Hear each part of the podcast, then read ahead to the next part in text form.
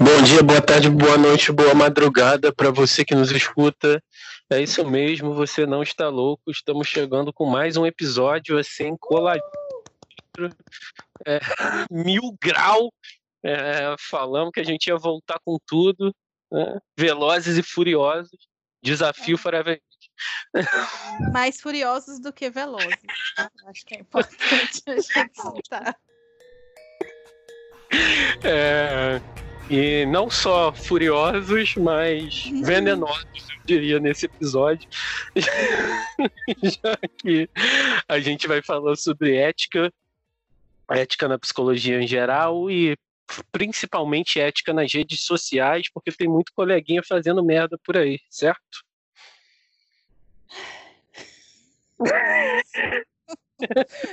Sentiram que já me constelou, né? Eu, eu, acho legal que quem já ouve a gente já sabe a entonação de voz, a respiração, tá ligado? Teve uma pessoa que veio falar comigo, tipo, tem umas duas semanas, ah, tô com saudade do podcast, não sei o que. Eu falei, é, eu também. Ela, nossa, imaginei você dando aquela respiração funda. Eu falei, hum. Gente. Podcast é muita exposição, cara. Sim, sim. Só dá assim, né? Senão. Quer dizer. É. é. só dá assim. Porque a, nós somos duas pessoas, eu tava reparando isso antes da gente entrar com força. Nós somos pessoas muito movidas pela, pela constelação do complexo. Constelação familiar, né? Não, teu cu.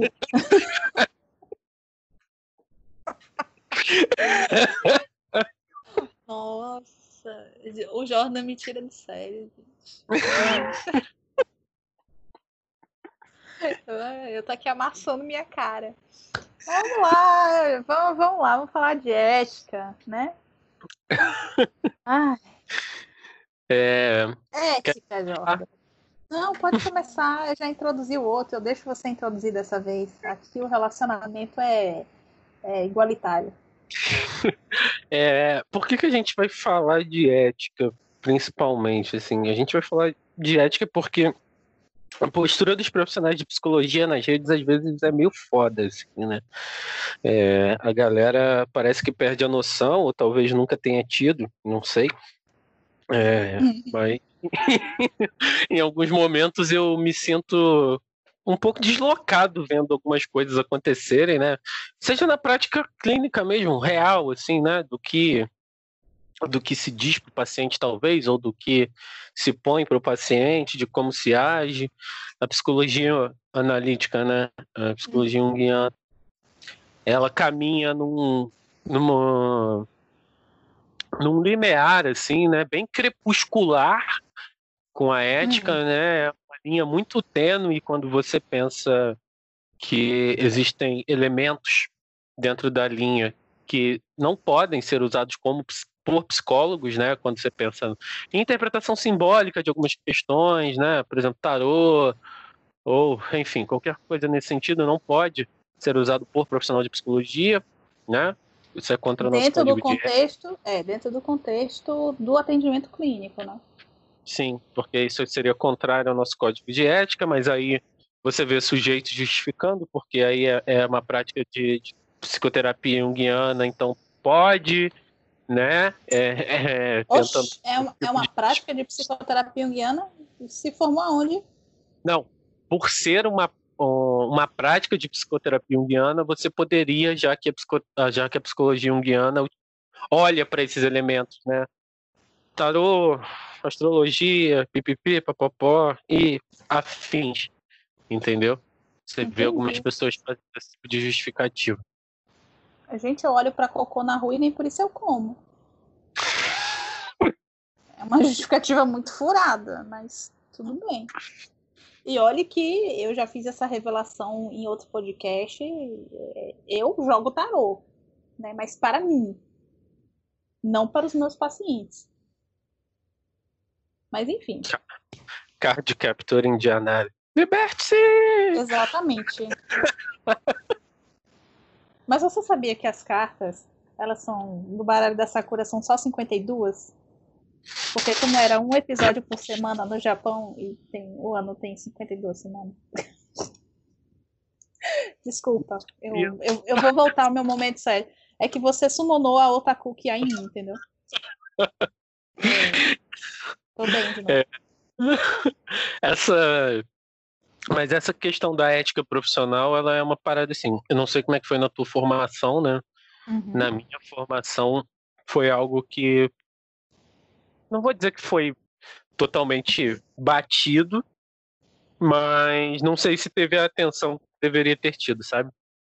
Batido em que sentido? Só para entender batido no, no sentido de, de, tocar nesse assunto mesmo, assim, de discutir implicações éticas da prática profissional, assim, a, a, a, minha cadeira de ética profissional, ela foi com um professor que nem psicólogo é, né, e nem na prática, ah, sim.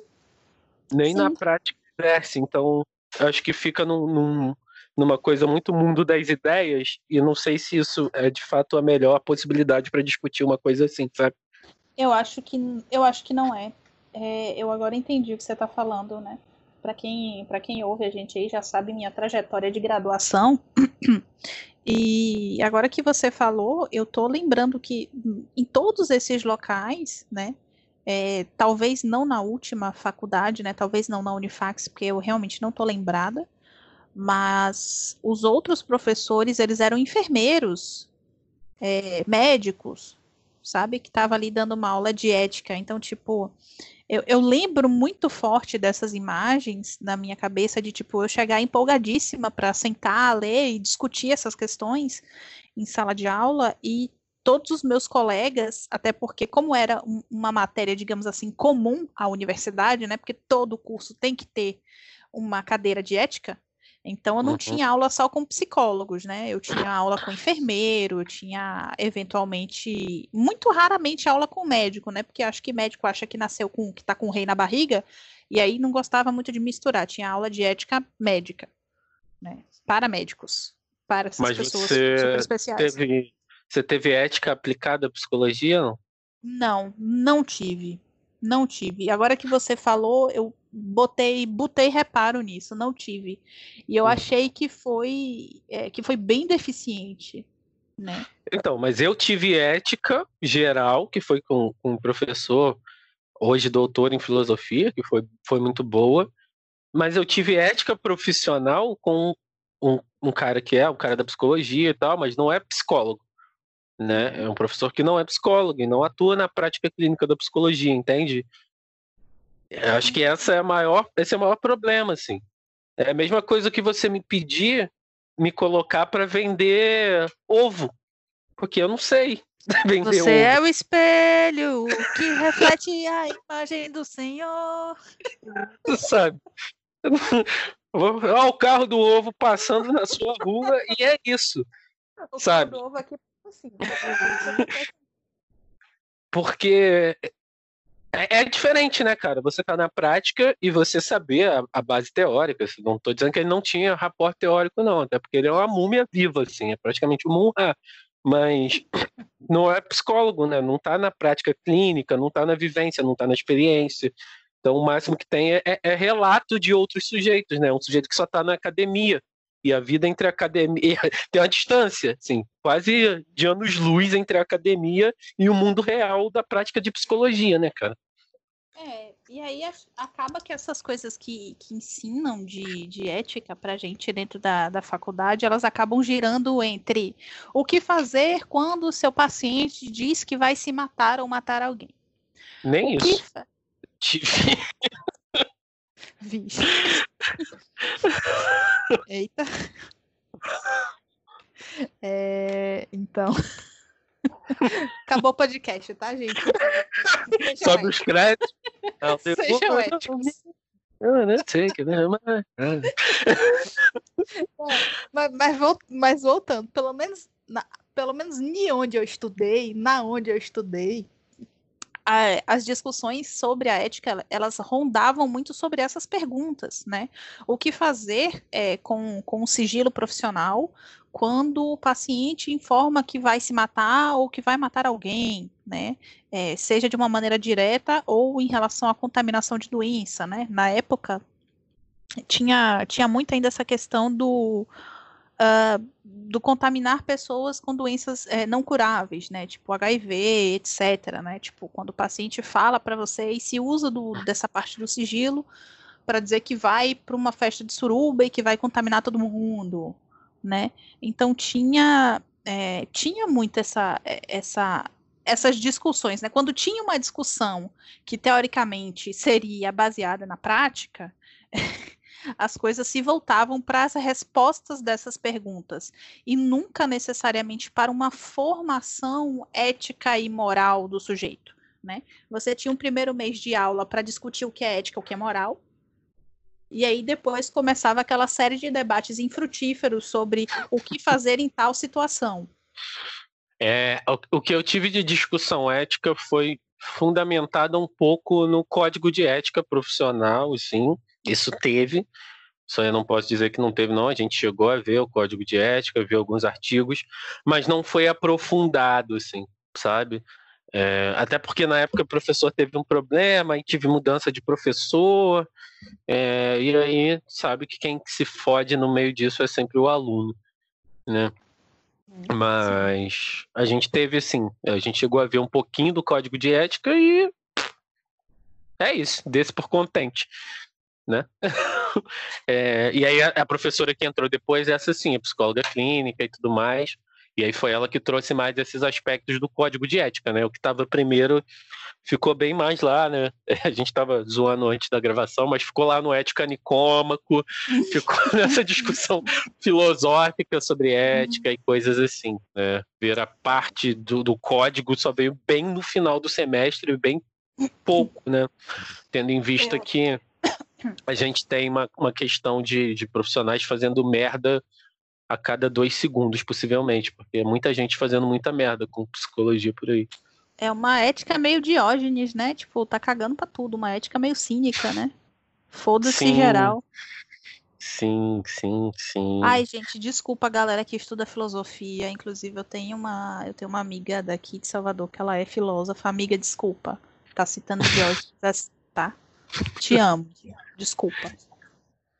Esse esse movimento, né, cara, da, de, de, saber sobre a ética profissional, ele é importante porque, assim, o nosso código de ética, ele é curtíssimo, cara.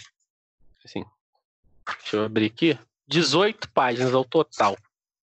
E ele é pequeno, né? Ele dá, tipo, uma folha A4 dobrada no meio. Então, é, inclusive, ele, ele, é, ele é tão pequeno, tão fofinho assim, que, tipo, ele é dado pra gente quando a gente vai pegar a carteirinha. Sim. Tipo, a gente não tem que comprar ele, ele é dado. Toma isso aí. Leia. E... Tem, tem uma leitura, né, de algumas questões do, éticas lá, quando você vai pegar o seu, isso. seu, seu CRP, né, algumas orientações mínimas ali naquele momento. Mas daí para frente é contigo, né? Se vira. Sim. Dá teus pulos. Né? Mas o que, que você acha da questão da ética consultória? Assim? Como é que você vê a ética na prática com psicologia? Como é que você enxerga isso? Puxa, é uma pergunta meio ampla, né?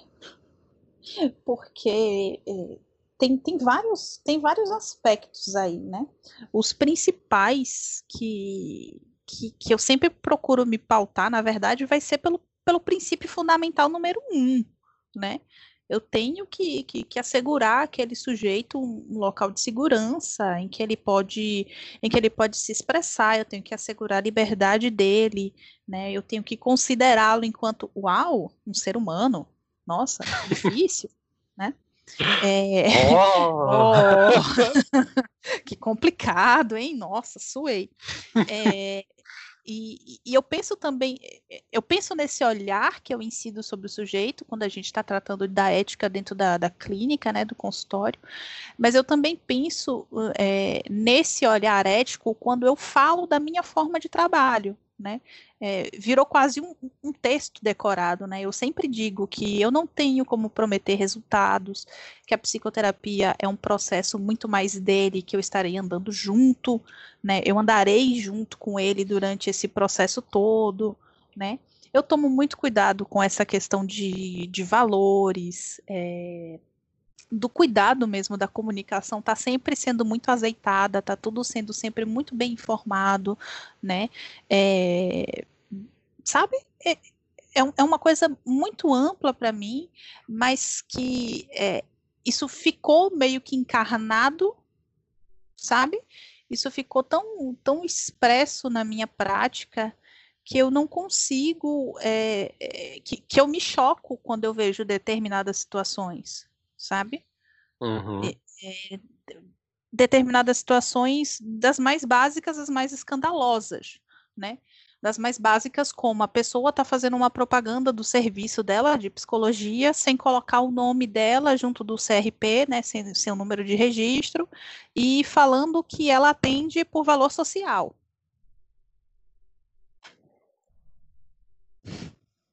Tá no código de ética, tá, gente? Alô, alô. Alô, alô. Tá no código é... Até coisas que... como. Só para fechar aqui esse pedaço. Uhum. É, até coisas como é, o caso que, que minha tia, por exemplo, passou, que ela foi ser atendida por uma moça e minha tia tem depressão diagnosticada, toma medicação, bababá, tiriri. E essa moça virou para ela e falou que era falta de Deus, que ela precisava sorrir. Tá certinho. Tá sabendo legal, hein? Tá, tá, tá, tá bacana. Tá Ai. estudando bem. Ah, tá indo bem. Ela tá sendo o espelho que reflete a imagem do Senhor. Porra. É, essa questão da, da divulgação, acho que talvez essa seja uma das maiores dificuldades, né, cara? Porque hum.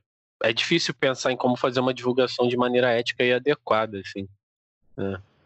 Principalmente quando a gente tem um serviço que não é um serviço comum, no sentido de um produto, né? Não é um livro, não é um, um qualquer coisa que está ali precificada e a pessoa compra só pelo preço, ou pelo menos não deveria ser, né? Tem gente que trata a psicologia assim, embora Sim. ela seja um serviço. E que não tem um resultado assim, né? Uma coisa Sim. tipo, olha, em 10 sessões você vai estar tá ótimo. Tipo, eu não sei em quantas sessões você vai estar tá ótimo, eu nem sei se você vai estar tá ótimo.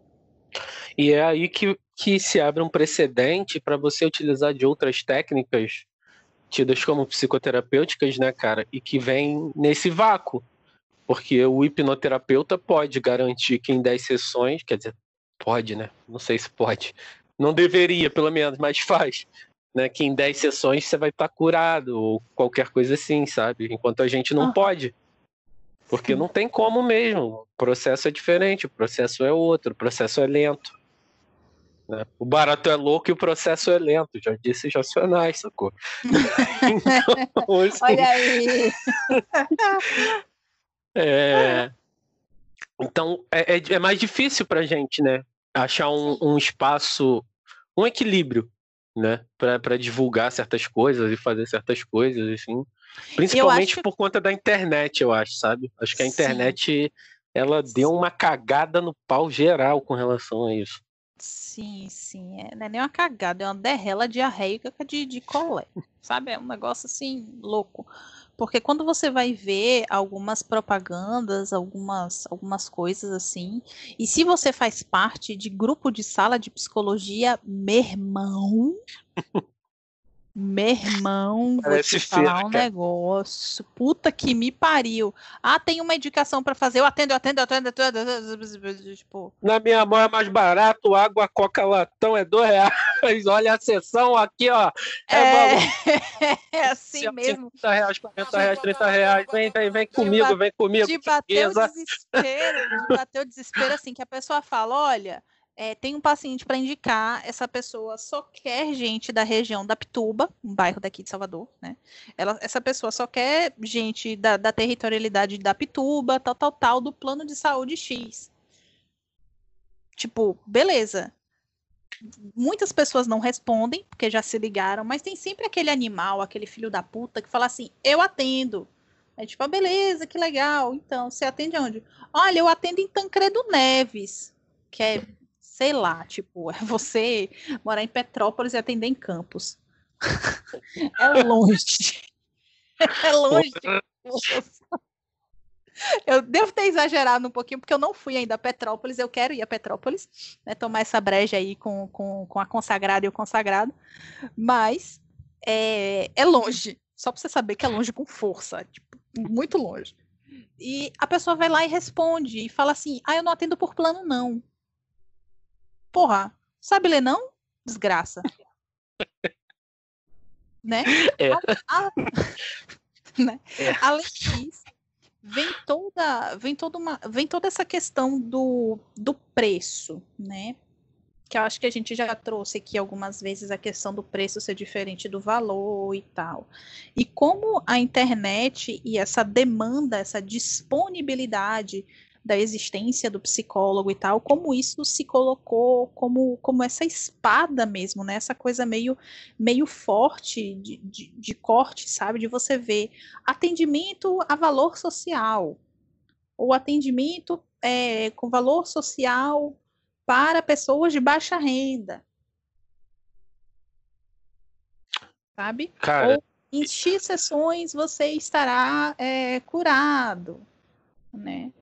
É, isso sem falar de todas as outras considerações dentro do atendimento. Então, às vezes a pessoa conhece zero psicologias, né? Tipo, zero de psicologias, porque nem todo mundo é obrigado.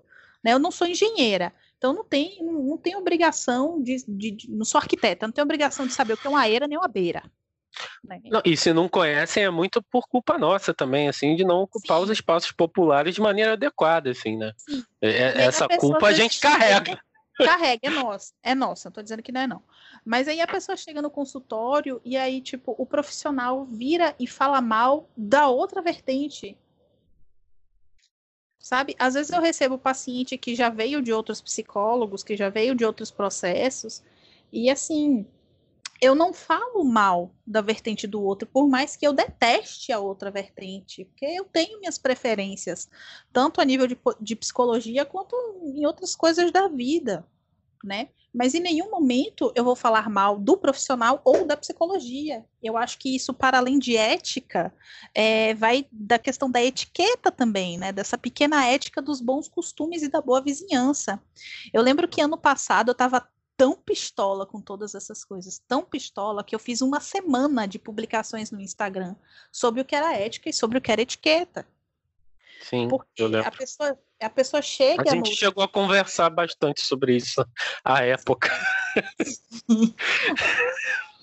Deixa eu, ah, vamos fazer assim? Todo momento que a gente fizer, toda gravação que a gente fizer, eu vou fazer um momento de van. O momento desse, desse episódio é o seguinte: às vezes acontece alguma coisa que eu fico full pistola, aí eu já pego o celular, assim, entre a sessão e outra, e mando um áudio louca pro Jordan. Jordan, não sabe o que aconteceu?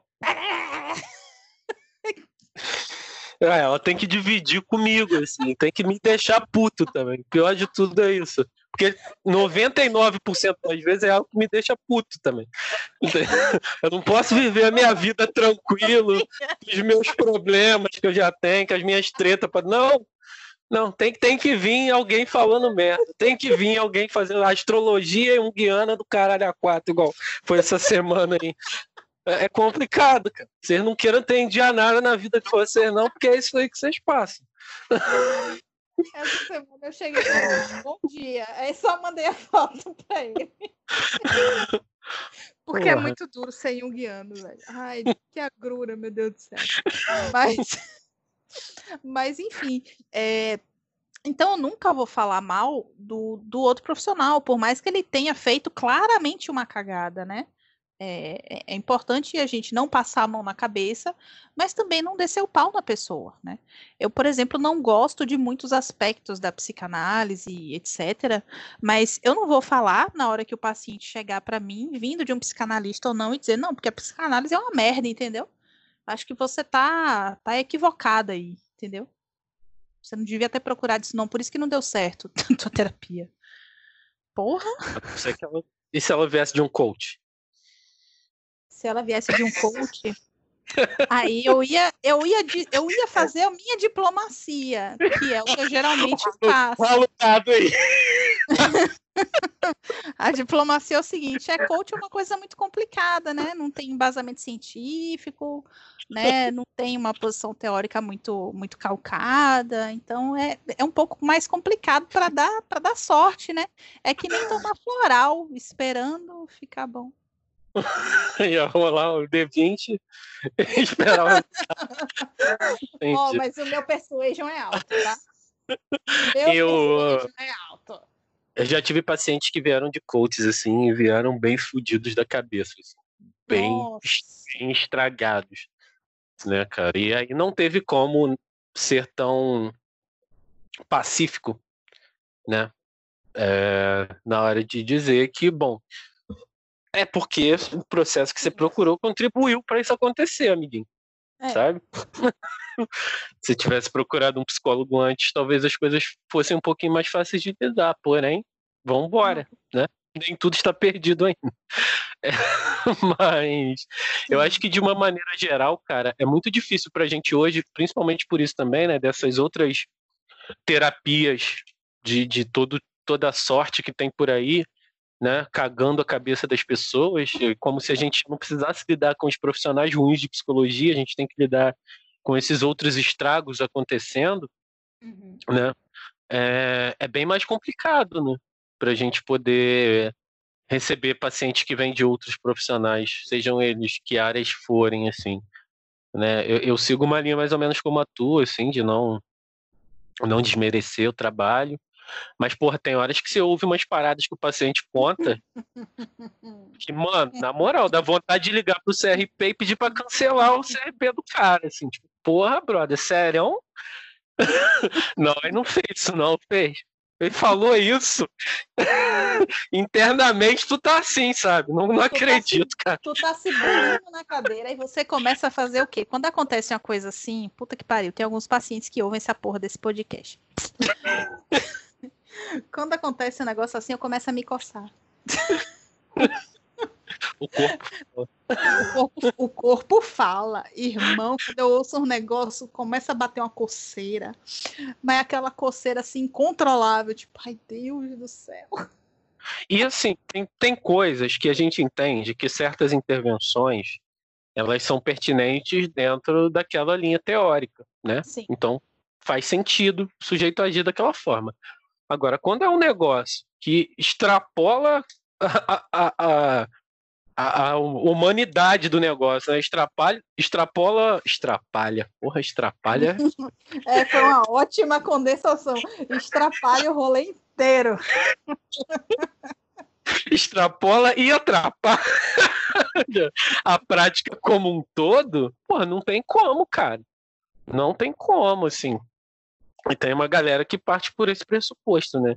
Mas uma parada que, falando da questão dos grupos de psicologia no geral, me incomoda muito é, é a questão da indicação, assim, né? Porque você vai lá e fala, pô, eu preciso indicar alguém para um paciente, sem nem conhecer o trabalho da pessoa, tá ligado?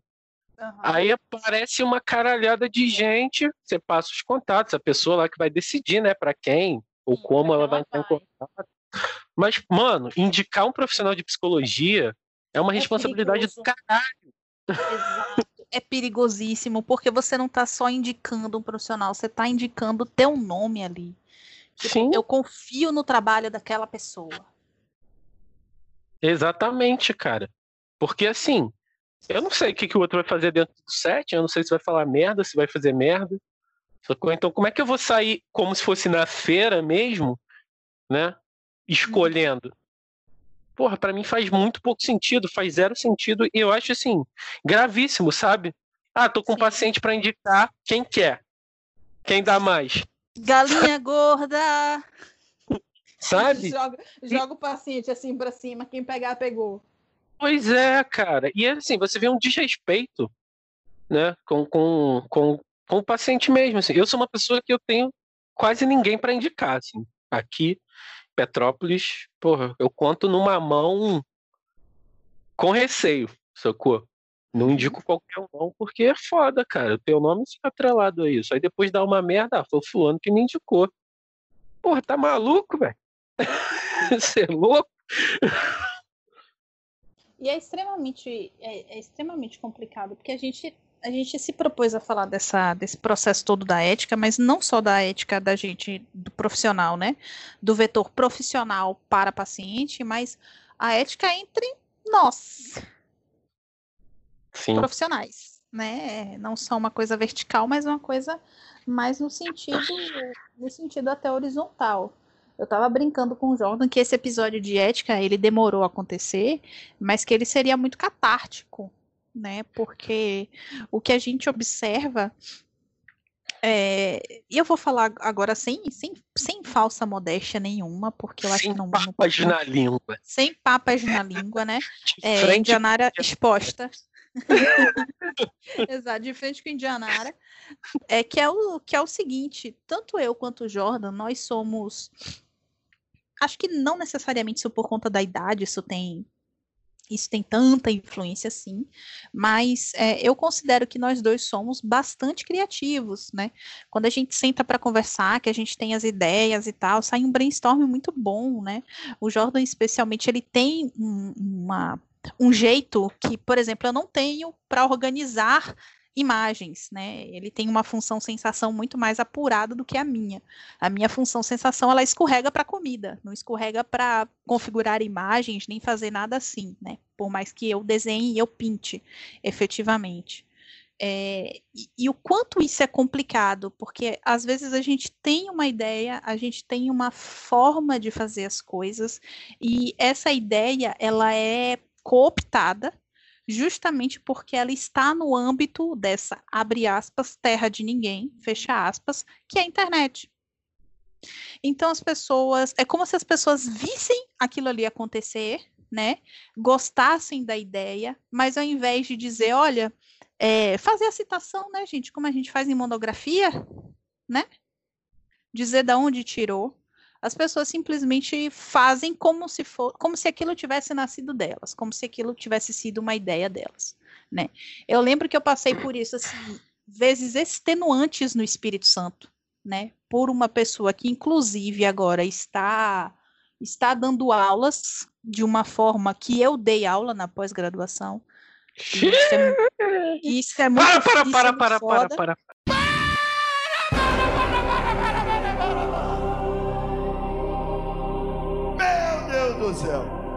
Relação aqui. Você vou, na TV. Parar, João Kleber. João Kleber. depois do intervalo, depois do intervalo. inclusive, porque eu não vou citar o nome da pessoa, porque eu acho que aí sim seria uma falha ética, né? Dar uma mijada na pessoa, mas que ela merece uma mijada, merece uma mijada gostosa. Oh, mas é, mas é um processo que é um processo irritante, sabe? Ao mesmo tempo que a gente se sente lisonjeado, né? Por exemplo, essa coisa do podcast, né?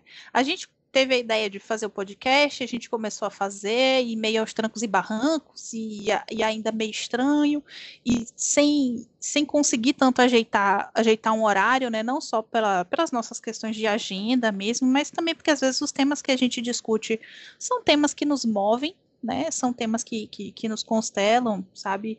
Tem, tem dia de gravação pós-podcast que eu não faço mais nada, porque eu tô, tipo, emocionalmente, afetivamente extenuada, e eu acho que isso é normal, isso é esperado, porque a gente mexe com esses temas, a gente dialoga com esses temas de uma maneira muito íntima.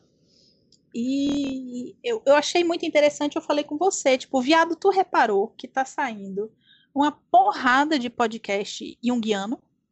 Sim tipo, depois da gente. E aí ele respondeu essa, nessa paz de espírito, né? Porque para tirar esse homem da paz, você tem que mandar uns negócios bem grotescos mesmo. Assim. Astrologia junguiana, por exemplo. É, tem que ser um negócio bem filha da puta para ele se mexer, para ele ser afetado. E aí ele falou assim. Sua própria falei... pedreira de Xangô, meu filho, para me tirar do. É, é, é. Porra, tem que ser muito forte mesmo. Tem que vir o vento de Ansan pra mexer, irmão. Seja por isso. A gente assopra. Porra. E tem problema, você tá querendo dizer o quê, Janara? Que tem problema que vocês são os diferentões, os barrocos, os únicos? Não. Não estou dizendo isso.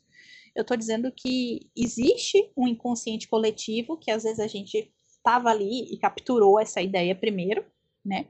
Ou capturou essa ideia de uma maneira um pouco mais concreta do que as outras pessoas, mas que seria interessante a gente referenciar o colega, né?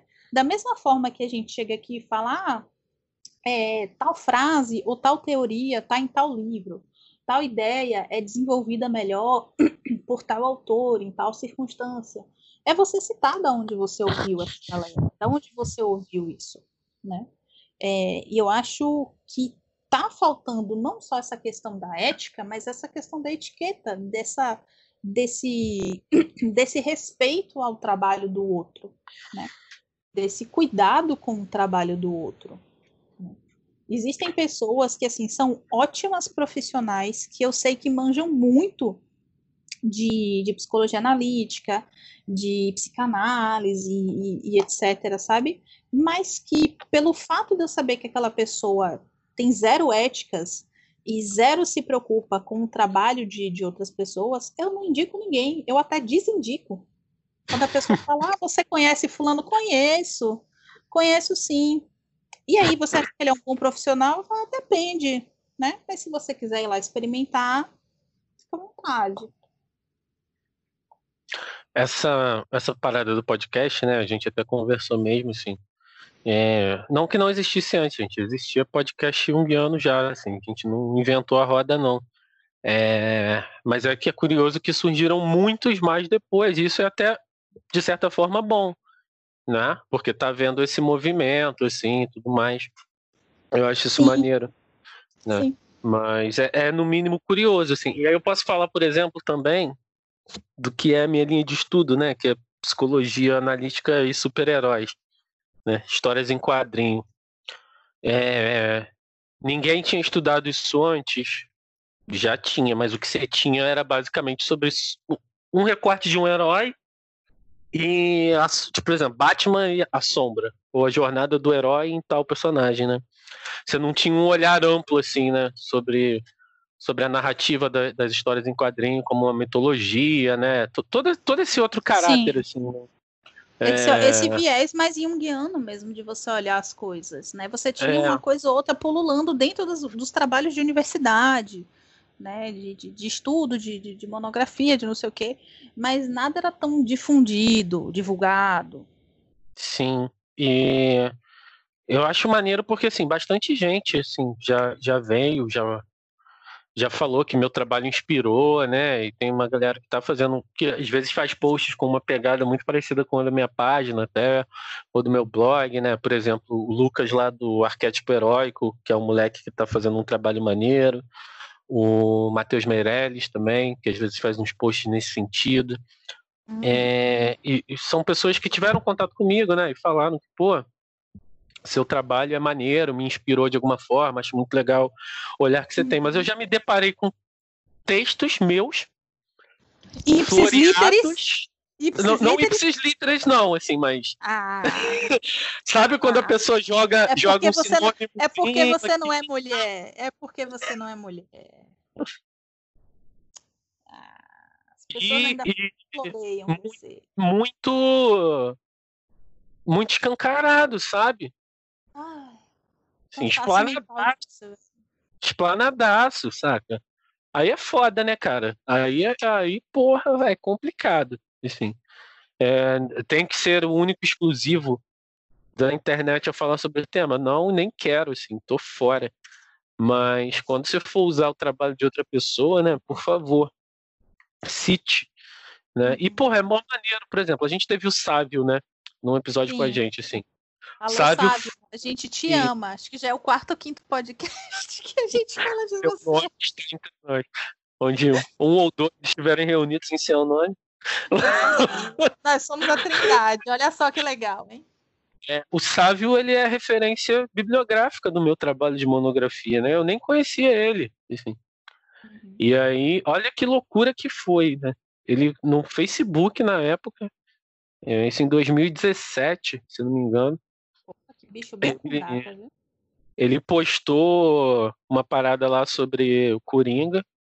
Aí eu fui lá comentar, pô, falei sobre o Coringa no meu trabalho de monografia, fiz um recorte lá do que eu tinha falado. Aí a gente começou a trocar ideia, assim, e aí depois eu, porra, cara, teu nome não me é estranho. Você tá falando isso daí de quadrinho e tal, não sei o que, teu nome não me é estranho, assim. E aí que eu fui me ligar que ele era um dos caras que eu tinha usado como referência teórica na minha monografia. Uhum. Olha que maneiro isso, cara. Isso, é, porra. porra. E, e acho que a, a, internet ela dá essa possibilidade, né? Da gente poder conhecer as pessoas que até inspiram o nosso trabalho de algum jeito, que ajudam o nosso trabalho de algum jeito. E, e, e isso é muito bom, assim. Eu vejo isso com a página do Instagram hoje, que tem é, algumas pessoas que eu já conheci o trabalho online, assim, que eu sei que fazem um trabalho é, de psicologia analítica séria, né, mais séria, e que agora tem curtido a minha página, às vezes comenta, vez ou outra a gente troca uma ideia, sabe? Então, porra, olha que foda isso. Né? Por que não utilizar a internet de uma maneira positiva para se aproximar das pessoas que inspiram o teu trabalho, sabe? Ao invés de só, só fazer o famoso kibe, né?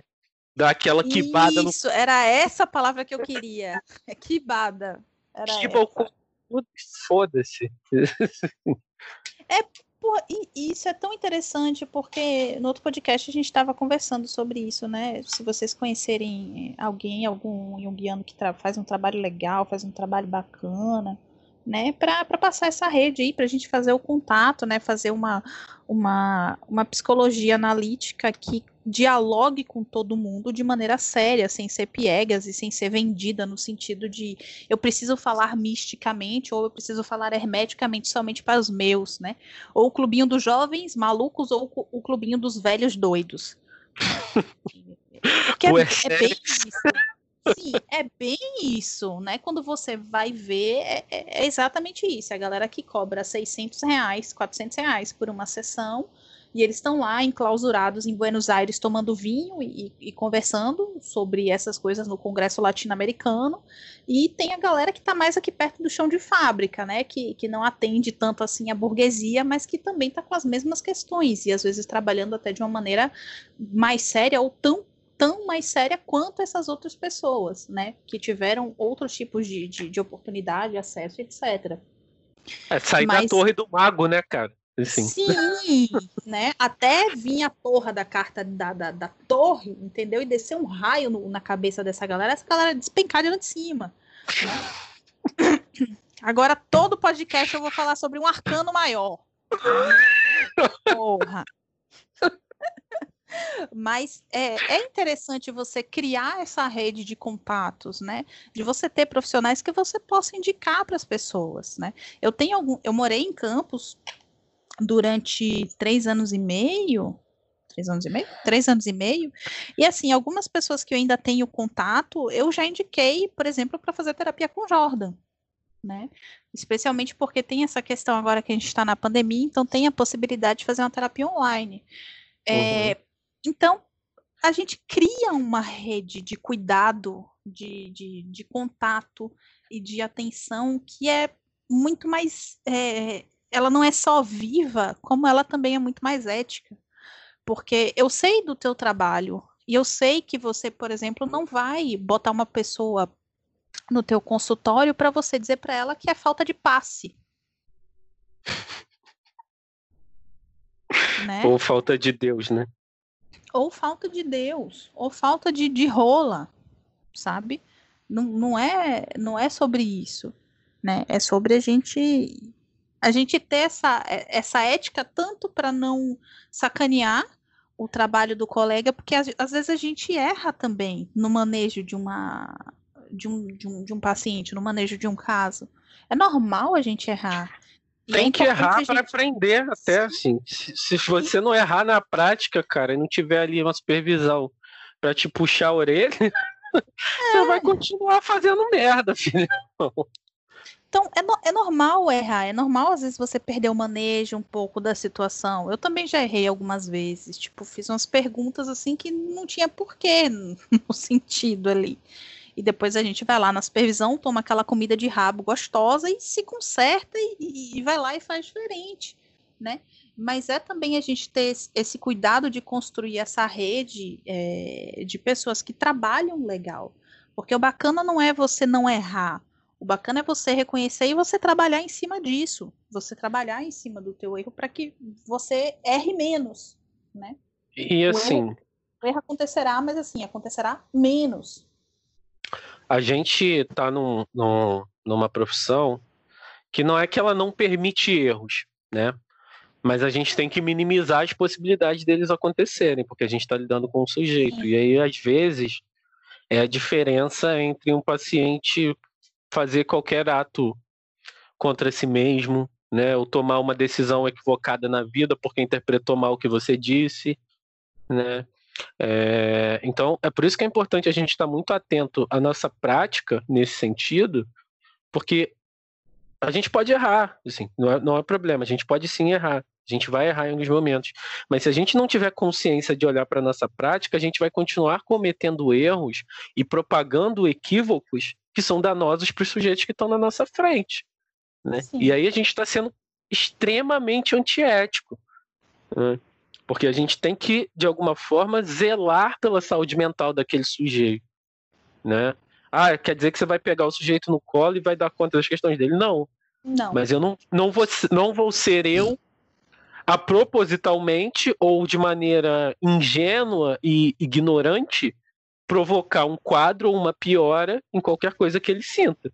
Porque se eu estou fazendo isso, né, porque eu não tenho capacidade técnica, a minha obrigação é indicar o paciente. Né? O código de ética é, é, é bem claro nesse sentido. Se você não tem capacidade técnica, não atenda. Né? Então você indica, passa para outro. Assim. Não vai Sim. querendo dar um passo maior do que a perna. Né? E isso eu vejo também que muitos colegas não têm a humildade de fazer.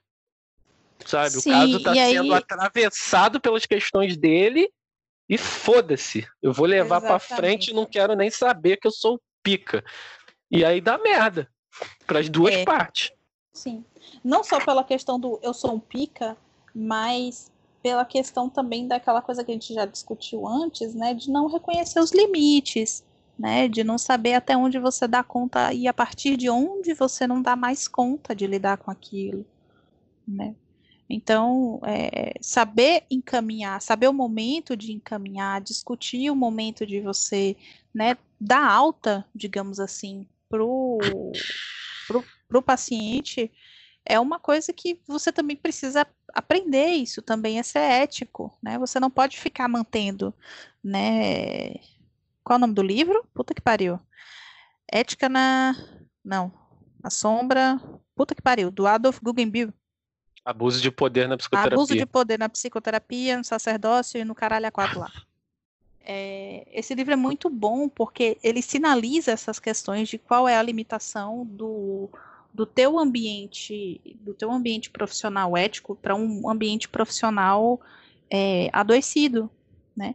É, a partir do momento em que você se considera que está, que está nesse lugar superior, não só de suposto saber, mas de suposto poder sobre o, o paciente, sobre o sujeito, sobre as questões dele, esse já é o momento que sinaliza que a relação está morta. Né? Sim. Então, é, você precisa fazer o seguinte, ó, queridos, não tô sentindo que eu não consigo avançar com você. Olha, eu super didática te ensinando a terminar relações. Tô sentindo que eu não tô conseguindo. Conselhos da Indiana. tô fodida com você. tô sentindo que eu não tô conseguindo mais, mais avançar com você né? É, o problema não está com você, está comigo. Né? Tô te indicando essa essa essa pessoa, eu acho que elas vão, vão fazer um trabalho maravilhoso com você. Beijos e eu espero que a gente se veja ou não em outras circunstâncias, outros momentos, né? Feliz encontro, feliz partida. Esse esse movimento assim, vou te falar que é uma coisa que eu sempre reforço com os meus supervisionandos, assim, porque pra gente chegar nesse ponto é difícil, assim, e, e demora um feeling, né, para você conseguir captar que, qual é a hora de, por exemplo, dar uma alta para um paciente, mesmo sabendo que o caso dele ainda não avançou tudo que teria que avançar, Sim. sabe? Porque vai ter vezes, cara, que você tem que simplesmente aceitar que você não tem mais o que oferecer para aquele processo enquanto profissional, por melhor que você seja. Sim. Assim, né? Vale lembrar que, da nossa perspectiva, o processo de psicoterapia é um processo de transformação de ambos, né? Então, Exato. se o terapeuta já se exauriu, né, já exauriu o que havia para ser transformado ali, talvez não tenha mais processo. E aí tá? é aquele reconhecimento do saber que você não sabe de tudo. Sim, sem dúvida. Sem dúvida, sim. É, e eu acho que é muito complicado também quando a gente pensa nessa questão da, da ética. Isso é uma questão que é importante a gente levantar, que é a questão da grana, né, cara? Assim, como é que esse dinheiro está sendo utilizado dentro do processo como facilitador ou como um elemento que reforça essa relação de poder, sabe? Tanto de um lado quanto de outro. Sim. Né? Porque a relação da, da, da psicologia é uma relação que é muito específica. Ela não é nem somente uma relação comercial, nem somente uma relação íntima. Né? Volta e meia eu ouço de alguns pacientes que eles falam assim: nossa, tem coisas que eu conto para você que, é, que eu não conto para mais ninguém.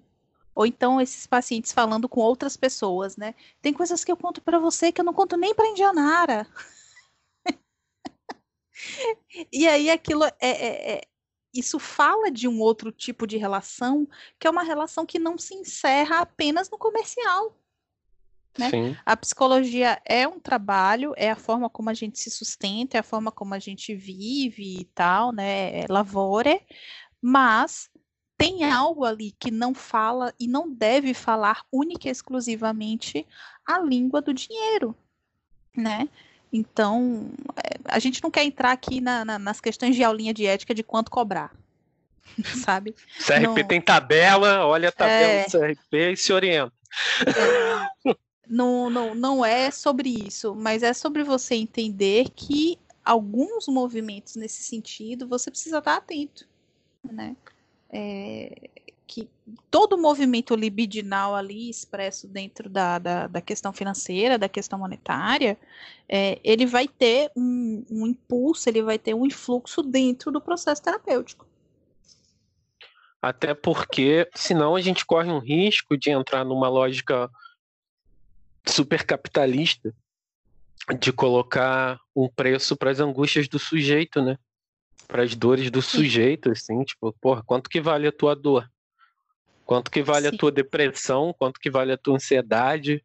Quanto que vale as tuas noites mal dormidas? Quanto que vale a tua fobia? E eu acho isso Sim. bem cruel, sabe? Sim, porque às porque... vezes o sujeito não tem capacidade é, financeira ali naquele momento de arcar com muito dinheiro. E aí você está dizendo que não vale, então. Não, não só isso, às vezes ele vai se virar em coisas que ele, que, que ele precisa para que ele apazigue essa, essa angústia, essa dor, para que isso passe, né? O quão às vezes é terapêutico é, você simplesmente reduzir, por exemplo, o valor da, da, da tua sessão, o, o preço da tua sessão e tal, é, de modo que o paciente consiga, por exemplo, comprar um livro para ele ler, Sim. que ele queria muito, ou ele ir ao cinema, porque agora ele tem essa possibilidade. Agora não, porque agora a gente está na quarentena. É. Vocês já sabem que eu e o Jordan somos pessoas que estão na situação, somos grupo de risco, né? Inclusive, antes de gravar esse episódio, ele, porra, peraí que eu vou usar minha bombinha. Deu umas três talagadas aí na bombinha para estar tá conversando com vocês. Então, por favor, batam palmas. para o Jorge. É, mas sim, cara, eu acho muito escroto mesmo a postura de alguns profissionais que colocam que a pessoa tem que sacrificar tudo, né? Ou sacrificar muitas coisas para poder fazer terapia, porra, saúde mental não é só terapia, mano. Saúde mental uhum. é o cara poder comer bem, é o cara poder fazer um passeio às vezes. É óbvio que a gente não tá falando aqui da pessoa que está escolhendo fazer qualquer coisa e diminuindo o preço do processo psicoterapêutico e, consequentemente, o valor nesse caso. Não é disso que a gente está falando. Mas a gente está falando que é muito mais digno enquanto um profissional que preza pela saúde mental, que você não faça seu paciente ter que abrir mão de outras coisas que também fazem bem para a saúde mental dele, assim, porque senão você está se colocando no lugar do Deus Supremo, Supremo Senhor Caiô, que vai dar conta dos problemas e questões da pessoa, maluco, saca? Se liga, parceiro, você é só um psicólogo. Sim, a gente não tem resposta para os problemas dos outros, a gente não cura ninguém. A gente não cura ninguém. A gente é um mero auxiliar nesse processo, assim, sacou? Pura e simplesmente. Só isso, nada além. Pois é, mas para perceber isso, né? É, eu acho muito interessante porque assim tem alguns pacientes que eles têm um tratamento com a gente que é o mesmo tratamento que eles dispensam. É, a SMR agora. Desculpa. tem alguns pacientes. Ele me zoa muito, está virando um relacionamento tóxico e abusivo nesse podcast. Seu corno. Então, eu esqueci o que ia dizer, porra. Lembrei. É, tem alguns pacientes que eles que eles falam a gente como se eles que eles falam com a gente como se eles estivessem falando com o médico, por exemplo. Então, volta e meia Sim. tem algum paciente que fala doutora, doutora fala não, não tenho doutorado, kkk. Explico, brinco e tal, mas porque você vê esse lugar de que a, aonde a pessoa está te colocando, né? Doutor, você entende muito disso, você tem a cura para o meu problema, né? E algumas pessoas se deixam seduzir por isso, né? Se deixam estar nesse local. E eu vejo até algumas colegas, alguns colegas que não têm doutorado, não têm mestrado, e que eles falam, eles falam para o paciente, me chame de doutor fulano. Tá que pariu, cara. Filho, essa vida sexual deve estar uma bosta, hein? O meu, aí o meu lado freudiano grita, né? Berra. Ah! Eu, né? Mas fico, fico calada, porque, né? Enfim. Não, isso é uma sabe. total demonstração de uma necessidade de poder sobre o outro, né? Assim, tem algumas profissões, né? Que elas são profissões de poder, né? Medicina, psicologia, advocacia, né? São profissões que você tem poder sobre a vida das pessoas. E tem gente que entra nessas profissões por conta desse poder mesmo, porque tá disfuncional em outros aspectos da vida, sacou? Tá precisando ter uma, uma extensão peniana, saca? Tá precisando, tá precisando aumentar o tamanho do falo, sabe? Porque são, são, são, são profissões de poder, cara. O poder que o psicólogo tem, né? Nessa perspectiva, assim, sobre a vida do sujeito é, é muito, assim. Porque uma merda que você fala para alguém, você acabou com a vida daquela pessoa. Sim. Sacou? E aí, filhão? Vai aguentar essa pressão? Eu acho que ser psicólogo é, é o, o mundo das mil maravilhas, sabe? Porra, que Ai, é só, só ouvir problema dos outros. Porra, tá louco, tio. A coisa que eu mais, a coisa que eu mais escuto é assim: "Ah, e aí, como é que você tá, Indy? Beleza?" Falo, pô, tô cansada pessoa tá cansada do quê? Passou o dia todo sentado, kkk. Tipo, irmão, se você soubesse o cansaço mental que eu tenho depois Sim. de um dia de trabalho. Tipo, é gente, eu não quero, eu não quero ver gente. Eu não é quero é ver gente. sentado sendo atropelado por um trem, cara. É, e, e tendo que cada manter assim, a placidez. Assim, cada paciente cada é um paciente é um bonde. Porra, é foda. Não vão achando que é tudo maravilhoso, não, porque tem esse lado aí que é, que é complicado, assim. É, e aí, outra coisa que é importante a gente falar, já que a gente está falando da questão ética, eu estou com o código de ética aqui na minha frente, é, e aí eu lembrei de um, de um post que eu fiz lá na, no dia de comemoração do orgulho LGBTQ, né, que o quanto é comum você ter profissionais de psicologia né, que usam de discursos preconceituosos dentro do setting disfarçados, assim, né? Uhum. E que isso é uma prática completamente antiética. Então, se em algum momento seu psicólogo for homofóbico ou racista, qualquer coisa nesse sentido, pode tacar, acionar o conselho para entrar com, com com uma investigação sobre isso, assim, porque a psicologia não pode compactuar com, essas, com esses discursos. A nossa, a nossa prática é fundamentada pela em cima dos direitos humanos, né? Então a gente tem que tem que estar sempre em, em, acordo com a liberdade individual dos nossos pacientes, né? Com a liberdade sexual, religiosa, qualquer coisa nesse sentido. Então, se você foi num psicólogo, o psicólogo foi lá e falou que ser gay é falta de Deus no coração, ou que tem alguma cura para isso, ou que a sua religião tem alguma coisa de errada, pode procurar que tem merda aí. Nossa, e como tem. Nossa, e como tem. Porque é. essa, essas coisas são muito complicadas, né? Eu acho que com, com o advento é, do bolsonarismo no, no, Brasil, né? Esse, esse fascismo new age lá brasileira, é, algumas coisas têm ficado muito muito expostas, né?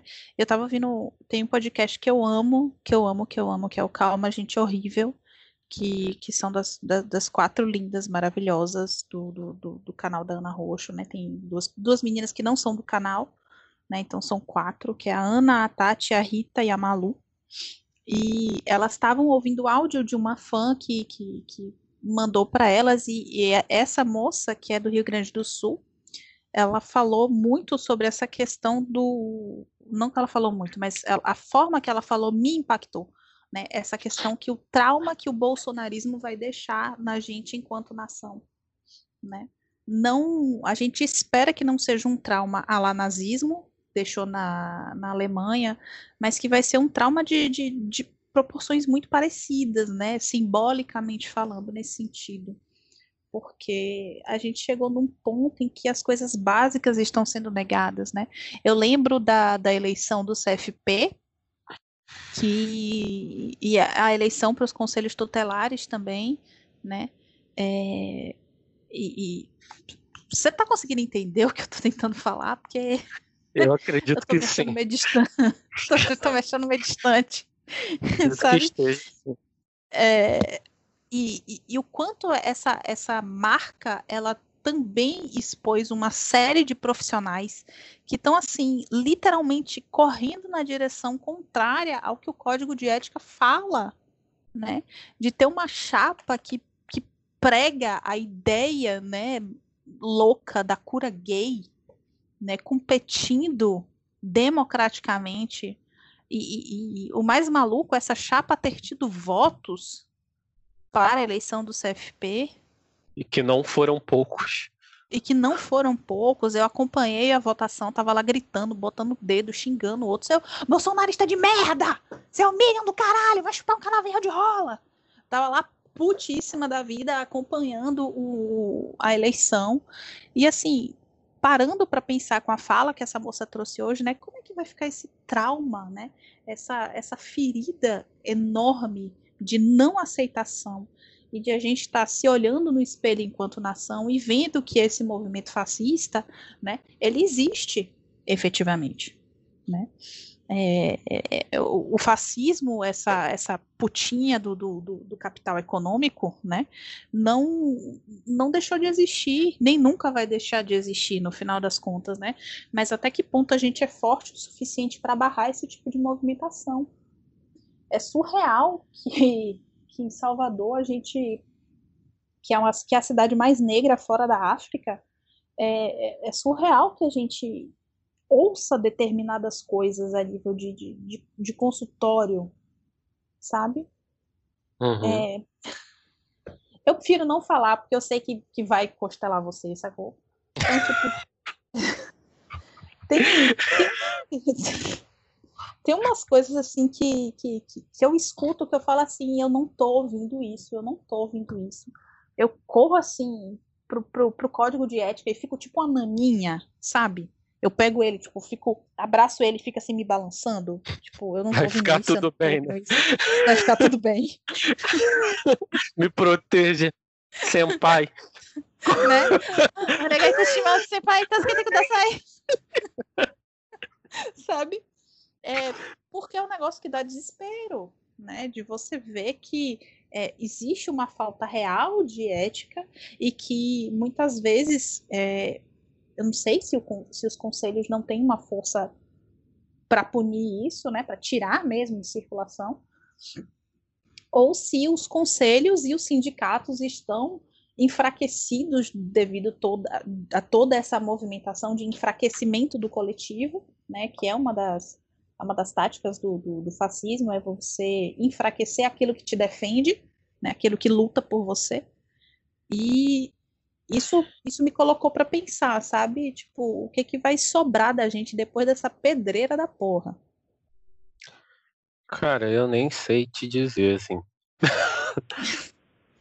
Estaremos quebrados em muitos aspectos, isso é, é fato. E não dá para pensar que não, assim. E eu não sei se eu acredito em um futuro necessariamente melhor em meio a tudo isso, sabe? Hum. Eu acho que a gente vai precisar se esforçar muito ainda para caminhar numa direção mais adequada, assim, enquanto prática profissional que preza pelos direitos humanos e vai ser apedrejada e vai ser atropelada por esse Zygat, né, cara? Não tem como, assim. Assim como foi né, antes mesmo de ser psicologia fundamentada e com, como profissão regulamentada, com código de ética, já foi utilizada para objetivos escusos, né? É, a psicologia do início do século XX tem as mãos sujas Continua de... sendo, né? Continua sendo. Porque quando a gente para para pensar, né, toda essa questão do da, da, da, da puta que pariu, Analytics lá, Cambridge. Cambridge Analytics.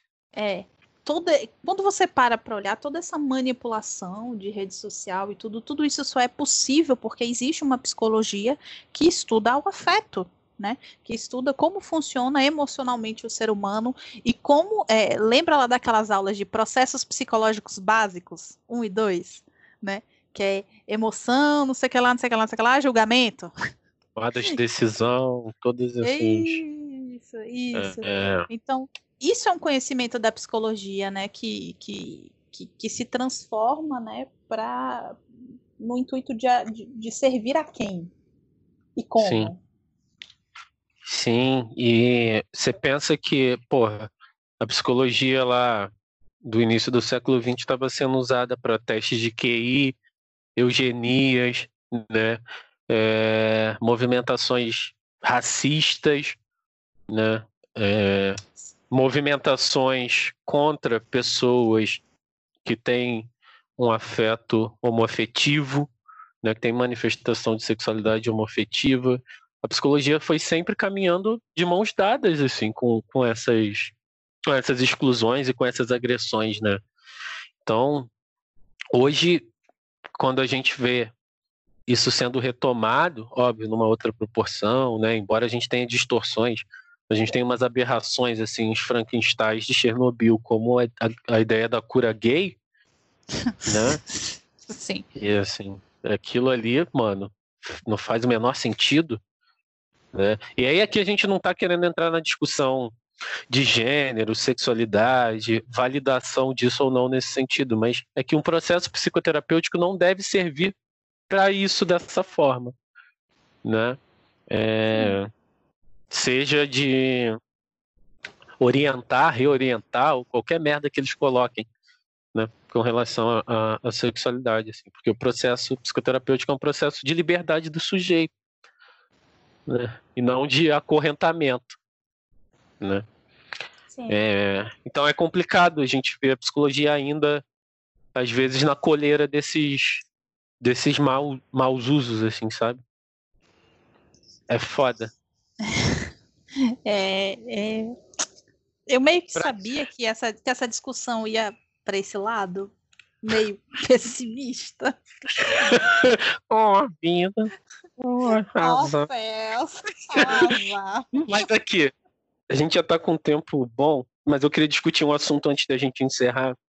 Certo. É, uma alongada na discussão, que é justamente a questão dos psicólogos nas redes sociais, né, cara? Enquanto a ética às vezes foge das redes Às sociais, vezes. sim. é. Cara, assim, eu tô no Instagram profissionalmente desde 2017. Né? Desde 2017, na verdade, que eu já me movimento nas redes sociais. É, antes era mais no Facebook, tinha o blog e o Instagram também e tal. E eu vou te dizer, quando eu cheguei, você não tinha essa panfletagem alucinada que você tem hoje, não, assim, né? A galera Quando você ainda... chegou era tudo mato, né, brother? a galera ainda estava começando a descobrir o Instagram enquanto ferramenta profissional, sabe? Eu cheguei bem no momento de transição que o Instagram estava crescendo, assim, fiz até alguns cursos e tudo mais. Hoje eu vejo que boa parte da galera que está no Instagram tem feito cursos também, porque você vê as técnicas sendo reproduzidas e tal, e, e eu sou uma pessoa que não usa as técnicas, né?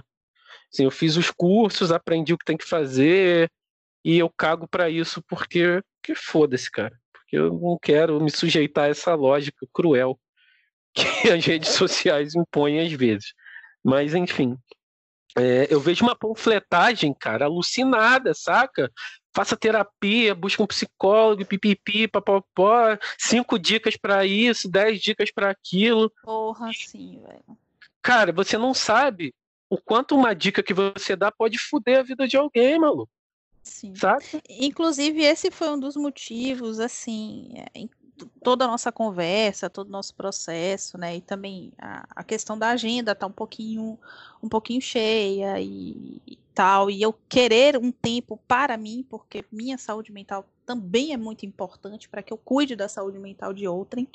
É, esse é um dos motivos pelos quais eu não tô tão ativa assim no Instagram profissional porque eu, eu não consigo chegar e olhar, ver essa maluquice toda, essa panfletagem inteira, essa loucura desenfreada, sabe? De tipo, cinco, como você falou, né? Cinco dicas para lidar com ansiedade durante a pandemia. Hum, tá, mas e se a pessoa realmente fizer essas cinco dicas e, tipo, der uma merda muito grande, né? É, pode ter culpa envolvida, pode ter outros processos subjetivos do sujeito ali no meio, cara. Que você, você não, não sabe. sabe. Que você não sabe. Né? O, o, limiar que a gente tem que ter enquanto comunicador de uma, de uma ciência, ele, é, ele tem que ser muito responsável, né? Por isso que eu acho que eu e você, a gente acabou optando por essa por fugir dessa ideia de, de, dicas, de não sei o quê, sabe? Dessa coisa um pouco mais diretiva, meio coach motivacional, né? A gente opta por falar sobre aspectos da psicologia analítica. Sim. Né? Então, tipo, olha, essa semana, por exemplo, eu estou falando um pouco sobre conto de fadas, né? Então, olha só como o conto de fada é legal, olha só como, como isso funciona um pouquinho dentro da psicologia analítica, né? Você essa semana estava falando você tem uns posts bem variados e tal, mas eu gostei da ideia do, do anime ser melhor que o coach. Só verdade. Eu também só li verdades. É, esse, esses paralelos, né, que, que, que, situam a gente não no campo da covardia, mas no campo da responsabilidade, né? Não é porque a gente não sabe dar cinco dicas para você lidar com ansiedade. Na verdade, a gente fez um podcast inteiro sobre é, dois ou três podcasts, na verdade, dois ou três episódios sobre lidar com ansiedade e as questões dentro da pandemia. Inclusive porque a gente também estava passando por esse processo bem intenso com todo mundo, né? É, mas essa coisa que você traz da responsabilidade de como a gente comunica e o que a gente comunica enquanto psicólogo nas redes sociais é, é, é muito importante, né? A gente precisa sair dessa ideia do. Eu tô falando a gente enquanto classe, tá? É, porque particularmente eu não faço isso. Né? Eu sinalizo a importância da saúde mental, mas eu também sinalizo a importância da saúde mental para outras áreas. Né? É, o Jordan tem os gostos musicais bem interessantes, bem legais. Tem uma semana que ele postou alguma, um trecho de uma música do Jonga, não foi? Uhum, do Emicida já, do Criolo. Isso. Eu tenho tentado fazer, eu tenho um dia específico que eu faço postagem de livro e agora eu tenho tentado indicar música, né? Porque eu não sou uma pessoa de filme, desistam disso. Essa coisa muito demodê de que psicólogo tem que adorar filme. Não, eu não adoro filme. Não gosto de ver TV. Gosto de música. Eu não gosto de filme também não, cara. Eu gosto de série. Eu gosto de eu série, gosto... filme. É. Filme pra mim é filme de herói. É isso mesmo, é. vou falar aqui. Filme Oi? pra mim é Marvel e DC. Desceu pro divã! o resto, cara não sou cinéfilo cult, indie. Nossa. Não sou, não gosto. Não, você vai adorar esse filme francês. Vou, é? Vou não, filho. Eu quero ver o Superman metendo a porrada, Batman, é. o Miranha. Meu, é meu tipo de. Exatamente. O meu tipo de série, por exemplo, é uma série turca que já deve até ter chegado a outra temporada agora na Netflix, que é o The Protector. Sabe? Tipo, eu gosto desse tipo de série, bobalhona, tipo, divertidona, porque eu já lido com muito problema o tempo todo. É, cara. Eu vou, vou, vou confessar pra vocês. Eu tenho uma coisa que eu sou fã, que é João Kleber. Assim, eu sou muito fã do programa João Kleber, porque é muito. Né? e, e, ele me dá uma suspensão da realidade, assim, porque na... a gente lida com as paradas muito difíceis. E aí tu chega no programa do João Kleber, são umas coisas tão absurdas que, que, são tão fora da realidade que eu acho incrível. Assim. E eu perco horas com aquilo, assim, me distraindo, cara. desopilar também, velho. Esse negócio de, de, ser cabeçudão o tempo todo, não dá não, velho. Minha fixação não é na, na fase anal, é na fase oral. Sacou? Eu gosto de, de comer, eu gosto de beber. É isso aí, não é ficar sofrendo, não, enfiando o dedo no, enfim. É, então a gente precisa ter um pouco de responsabilidade com a forma como a gente comunica sobre a psicologia na internet, né? E fugir um pouco dessa questão panfletária mesmo, né? Pô, trabalhar é bom, é bacana, é legal, você ganha dinheiro, você paga boleto, você vive, mas assim, você tem que ter responsabilidade. O problema e, e, a delícia dessa profissão é que você tem que ter responsabilidade com os outros. Né? Você precisa ter responsabilidade. Você tá. Quando, quando eu falo para as pessoas que eu preciso estar tá com a saúde mental bacana porque eu cuido de outras 15 saúdes mentais, é, é porque é isso mesmo. Eu preciso dar conta de ajudar essas pessoas durante esse processo enquanto elas estiverem comigo, né? Um dia que eu não é, num dia que eu não puder atender, é, é, muito complicado. Essa semana, inclusive, eu fiquei sem atender um dia, porque minha tia-avó, ela, ela faleceu, e assim, era uma pessoa que eu considerava muito, né? É, muito da alegria da minha família, quando a gente estava no interior, era proporcionada por ela, né? As melhores lembranças que eu tenho da infância e da adolescência foram proporcionadas por ela. E assim, eu não me vi na condição de, de atender nem segunda nem terça-feira. Eu falei, cara, não tenho como. Eu passei o dia dormindo. Tipo, dormindo real. E eu dormi, meu marido chegou em casa, eu tava acordada, eu jantei com ele, tipo, escovei dente, tomei banho, lavei a cara, dormi porque eu não tinha Cara, condição. E aí, assim, quando a gente entra nessa lógica da hiperprodutividade e do excesso de informação, dessa panfletagem, dessa punhetação infinita de faça terapia, o que você está fazendo é enchendo a pessoa de conteúdo inútil na maior parte das vezes, assim. Hum. Inútil, cara. Você abre o Instagram da maior parte dos psicólogos, são coisas idiotas, são coisas inúteis. São coisas que não vão provocar uma reflexão adequada ou que não vão trazer um conteúdo bacana, mas se prestam apenas a vender. Assim, como você diz, dinheiro é bom. Cara, dinheiro é bom pra caralho. Assim. Gosto muito de ganhar. Não, não acho problema ganhar dinheiro, não. Curto bastante, inclusive. Quem quiser ser meu paciente para me dar mais dinheiro, fique à vontade. Só que eu não vou. Só que eu não vou ficar falando e fazendo coisas que eu não tenho condição de julgar se são adequados para o sujeito que vai ter contato com aquilo, assim. Sim. Se eu dou lá uma dica de qualquer coisa para depressão e a pessoa já tem um quadro deprimido fudido e aquilo não funciona para ela, e aí? Eu faço o quê? Né? A pessoa me mandou uma mensagem lá depois, porra, então, fiz as tuas dicas lá, ó, maluco, não deu certo, não piorou. Ou mesmo que ela não mande, isso aconteça, sabe? Ou Sim. como é que eu vou ficar o tempo inteiro falando para as pessoas fazerem terapia, mano? Se eu cobro 400 reais a sessão. Quem vai fazer ah. terapia comigo assim? Ainda mais pelo como, né? Instagram. Né? Faça terapia. Por que fazer terapia? A terapia traz autoconhecimento. Aí joga a ideia de que autoconhecimento é o mundo dos ursinhos carinhosos. Igual eu botei no post lá. No final vai Sim. todo mundo se abraçar e fazer um arco-íris. Autoconhecimento é difícil pra caralho, gente. É foi, merda, sincronisticamente foi a mesma coisa que eu postei essa semana, né? Porra. Não é good vibes, cara. Dói.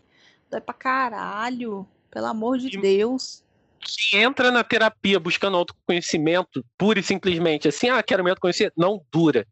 Essa não pessoa não vai durar num processo psicoterapêutico na hora que ela se deparar com coisas que ela não quer ver, coisas que ela tá fugindo. Então, como é que você vai lá, mete o louco e sai falando, faça autoconhecimento apenas que autoconhecimento é bacana, autoconhecimento é amor. Amor a quem?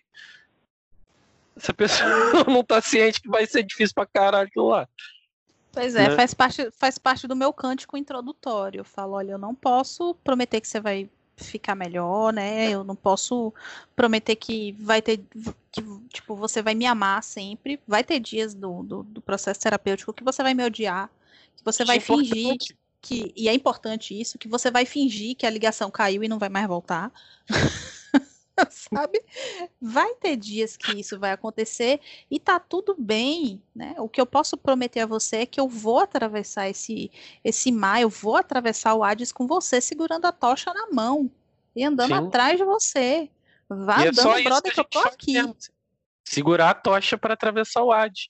Exatamente. De vez em quando a gente dá uma moedinha pro Caronte para cortar um caminho pelo Rio né? Pega é. um passeio de canoa ali, mas no quando geral dá. a gente só carrega a tocha junto com a pessoa, cara. Então não tem como, sabe? Como é que você vai prometer cura? Que, é que psicoterapia muito... é essa? É tudo muito simbólico, a gente está falando de Hades, é tudo muito bonito, mas é você chegar e você ver que você é tóxico, sim, que você é o abusivo da relação, que muito provavelmente as pessoas não querem ficar com você por causa disso mesmo que você está pensando, sabe? Que você é quem causou o divórcio que, que, que, que tá rolando, entendeu? Que você é mentiroso, que, sabe? É, a gente não é feito só de, de, de, de luz e, e geleia e, e, gelatina, sabe? Poeiras cósmicas de gratidão do universo. É, do universo. Ninguém é, é, feito de soprar canela no primeiro dia do mês para fora da porta. Não, a gente, a gente é feito de, de muito mais matéria escura, na verdade, do que de, de matéria luminosa. Né?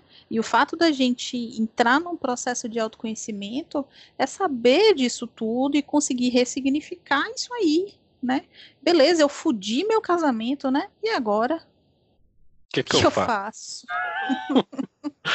e agora, José? Né? Ou assim, tem uma questão que eu acho que é fundamental também, que como, como eu já falei antes, né? Você tem essas outras práticas hoje que prometem o resultado. Eles podem te dizer o resultado lá, podem te garantir e te afirmar. Se der alguma merda, você vai fazer o quê? Como é que você vai reclamar o seu dinheiro, por exemplo? Você vai lá, vai fazer papel de trouxa, papel de otário, vai viralizar aí nesses cursos aí de procedência duvidosa, vai virar Mostra para mim o grito da sua masculinidade aí, Jordan. Você viu a versão dublada de criança? Eu vi, sei lá quantas versões desse negócio. Esse é um exemplo, mas tem vários é. outros, assim, né?